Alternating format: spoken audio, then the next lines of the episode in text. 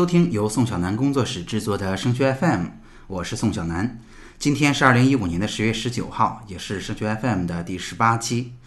升学 FM 是一档与高中家长和考生分享与高考、留学有关的信息与经验的播客节目，实用接地气是我们的标签。请大家搜索升学 FM 的 QQ 群来收听节目，这也是您收听最新内容和参与互动最简便的方式。升学 FM 的高考群的群号是二七四四二零幺九九，升学 FM 留学群的群号是三四幺五二九八七五。今天中午呢，成立三年的上海纽约大学作为一所特殊的中外合作办学，来到山东省实验中学的图书馆做了官方的招生宣讲会。那在会后呢，我们对于山东省的招生官王老师进行了专门的采访。我把大家最为关心的问题剪成了一期稍微短一些的节目，在这儿呈现给大家。在这个剪辑当中呢，我也会插入一些我对这个问题的评论，因为毕竟作为官方的招生官，有些问题不太容易正面去做解答。那因为采访是在现场进行的，声音的效果呢可能没有平常那么干净，请大家见谅。好，下面我们开始收听今天采访的内容。首先哈，上海纽约大学之所以我们称它为一所特殊的中外合作办学，就是它既不像西交利物浦、宁波诺丁汉那样是完全的中外合作，完全在国内招生，整个学校的项目都是中外合作，而是它要走美国留学的申请通道 （Common Applications），但是它四年的时间有三年要在上海来念，它相当于纽约大学的一所国际校区。如果想要细致的了解上海纽约大学的情况，我会在下一期的节目里放出今天中午官方宣讲会的全程录音，也欢迎大家进行收听。那么，在整个采访当中，我问出的第一个问题是：上海纽约大学基于它的教学体制和申请方式的独特性，它到底更适合什么样的人申请呢？大家知道，做自招的人，大家会有一套专门的自招的体系，我要完成怎样的文书、怎样的材料准备。那对于出国留学的人，早早的就会有一套体系。我要去考托福、考 ICT，要去写英文的申请文书。上海纽约大学可以说既不完全像自招，又不完全像留学。那如果自招和留学哪一个材料可以拿来直接用呢？更像留学。所以我问出的第一个问题是：以往申请的同学当中，到底是哪一些人申请了上海纽约大学？是参加高考的这波同学，还是自招的这波同学，还是出国留学的这些同学呢？纽约大学其中一个程序，就是因为是纽约大学的一个组成部分，所以要通过通用申请来申请纽约大学，然后再来选择是申请哪个校园，那就是上海、阿布扎比还是纽约。但是，呃，你问到的这个问题，就是学生群体的这个呃受众受众的这个群体，我们只面向中国高考学生招生，所以其实如果他原来是计划出国留学学习这个 SAT 这种国际课程的话，反而是没有办法申请上海纽约大学的。哦，所以其实我们也不建议留学的同学拿着上海纽约大学做一个顺带申请的。对对。哦，所以其实那纽约大学的申请。呃，从申请的条件来看，其实是不需要英语准备的，对吗？呃，对，我们因为面向的是中国高考学生，所以对学生的英语的要求，比如说，并不会有雅思托福的要求，然后高考英语单科也不会有分数的限制。但是我们在这个申请的过程以及我们自己考察的这个校园日活动过程当中，会综合的考量到学生的实际的英语的听说读写能力，因为毕竟入学之后是全英语教育，所以呃，英语能力会是我们考察的一个方面，但是不是停留在这个考试分数的考察上。而是学生实际的运用能力。大家可以听得出，以王老师的身份和角色，他是很难去直接回答这个问题的。那结合现场我们搜集到的信息，我给大家一个建议性的解答：如果你在实验中学现在的高三成绩能够在年级前百分之四十，最好成绩能够是在前百分之三十的话，你是可以去试一试的。如果是附中或者外国语的情况，你也可以综合判断一下实验中学前百分之三四十的成绩大概是什么样子。如果你大概能够够到这样的门槛的话，你也可以去申请试一试。在去年，实验中学没有学生被上海纽约大学录取；前年有两名同学，附中和外国语现在还都没有同学被上海纽约大学录取。当然。上海纽约大学在山东的招生一直也不多，一直只是五到十个人的样子，所以如果可以的话，我觉得尝试一下也未尝不可。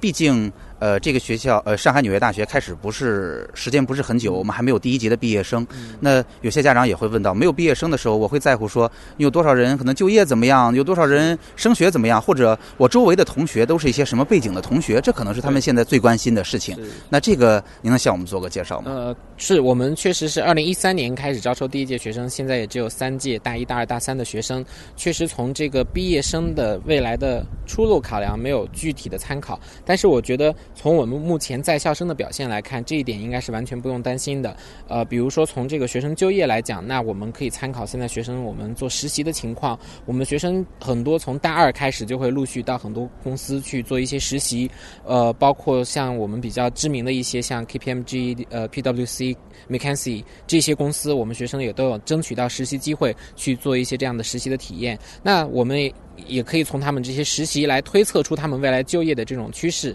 呃，另外一个从这个我们招收的这个学生群体来讲，确实，呃。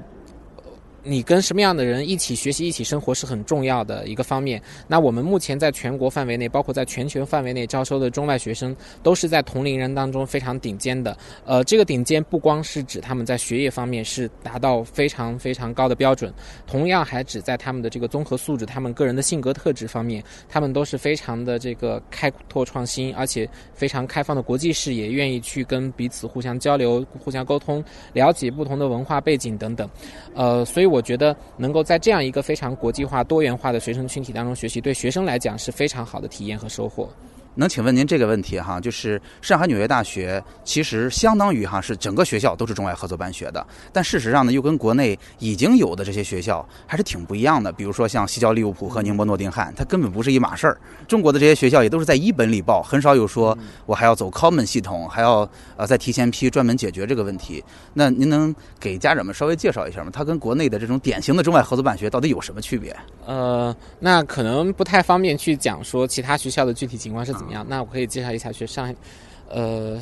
那确实，上海纽约大学它除了是一所这个中外合作办学之外呢，它还有另外一个身份，就是它是纽约大学整个全球教育体系的一个组成部分。那纽约大学它现在其实这样一个全球体系，不光是我们传统意义上理解的在纽约的纽约大学，它还有上海、阿布扎比两个校园，以及遍布全球的十一个海外学习中心。所以，确实相当于申请上海纽约大学也好，还是说在上海纽约大学就读也好，学生其实他的身份同时是纽约大学的一名学生，所以。申请要通过通用申请来进行提交，那包括它整个我们的选拔也好，或者是学生的这个学籍选课等等，这些全都是纽约大学同样的体系和标准来进行的。包括学校的课程体系、学分、呃课程设置、师资力量以及整个学校的运行等等，都是跟纽约大学同样的标准和系统来进行的。所以，其实当初刚刚看到这所学校成立的时候，我感觉就是很不一样的，因为它有一个阿布扎比的校园在那儿，这个尝试已经不是第一次了，对吧？因为纽约大学其实，我觉得哈，它是一个一直在排名上被低估了的大学，是吧？它本身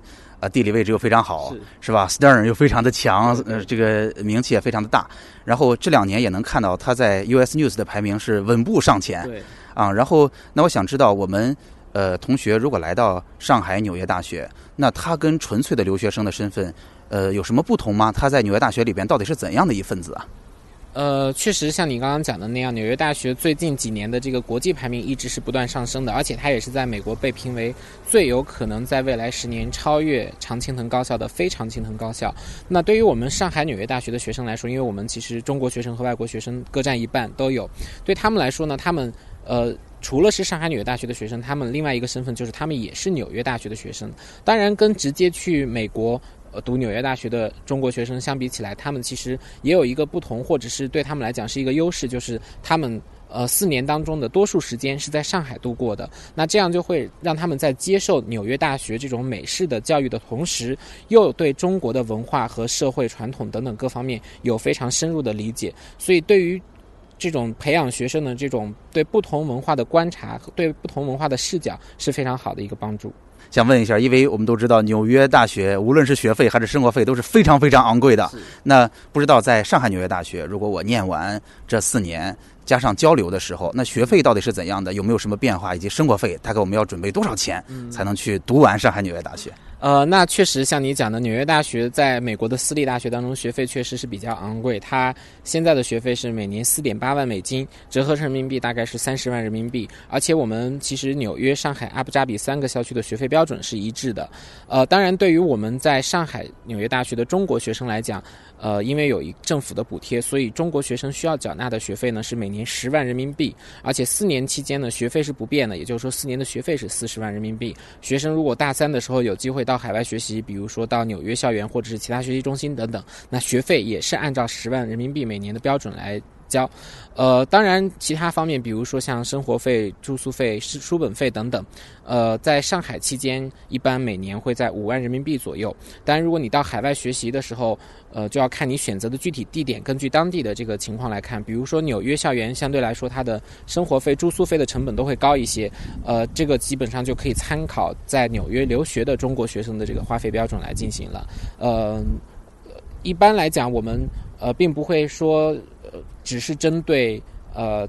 家庭经济比较有实力，或者是这个家庭经济情况好的学生，我们是希望所有适合我们学校的学生都来申请，而且能够入读我们学校，所以我们也会有这个奖助学金的机制来呃保障学生的这个学业。我们不希望学生说因为经济方面的因素而放弃上海纽约大学。在这儿哈，王老师的角色又不方便直接说这个数字了，那我带大家稍微做一下算术题。那上海纽约大学每年的学费是不变的，都是十万块钱人民币啊。无论是你在国内念，还是到大三的时候去纽约大学念，那四年的学费加起来是四十万。那每年的生活费呢，在上海我们按五万计，那么三年算下来应该是十五万，这就是五十五万。那么在纽约的这一年。呃，大概一学期里边，我们要花掉的生活费是十万到十五万块钱，所以四年下来，如果你去了上海纽约大学，可能整个的花销会在八十万附近。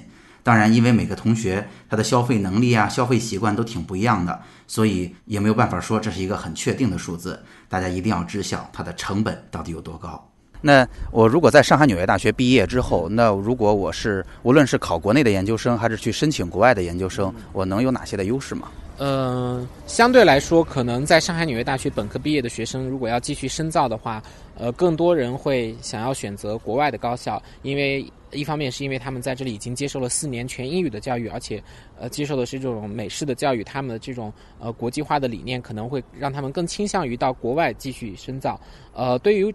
这部分学生来讲呢，我们觉得，呃，优势有这样几点。首先，学生的英语能力是毫无质疑的。经过四年本科全英语的教学，不管在听说读写哪个方面，应该是都达到非常高的水准。另外一个，就是因为上海纽约大学。提供的这个教育的模式也好，这个课程体系也好，都是纽约大学同样的模式。所以，学生如果到海外去读研究生的话，在这个呃课程的衔接上、教学理念上是非常匹配，呃，过渡是非常自然的。另外一个就是上海纽约大学的学生在就读期间会接触到来自世界各地的知名教授，那这会对他们来说是一种非常宝贵的资源。呃，比如说他可以让教授帮他写推荐信等等，或者是给他寻找一些好的机会。呃，当然，经过上面的介绍，大家可能对上海纽约大学也有了一些了解。我们也希望，呃，愿意接受这样一种全新的学习环环境，这样一种全新的教学模式，并且愿意去尝试这样的一种体验的学生，能够呃对学校感兴趣，并且进行申请。我们也期待看到更多的山东的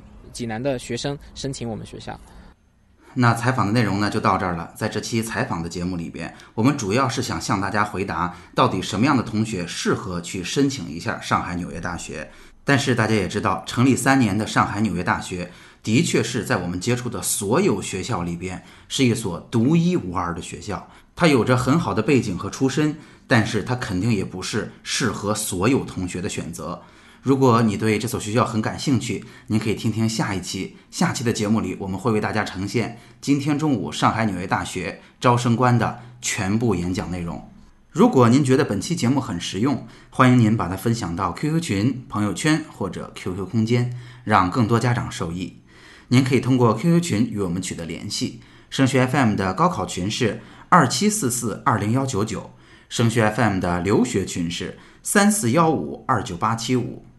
在这里，您不但可以收听最新的节目内容，宋小南工作室还为您准备了直播课程与个性化的咨询。升学 FM，让我们在孩子升学的日子里相互陪伴。我们下期见。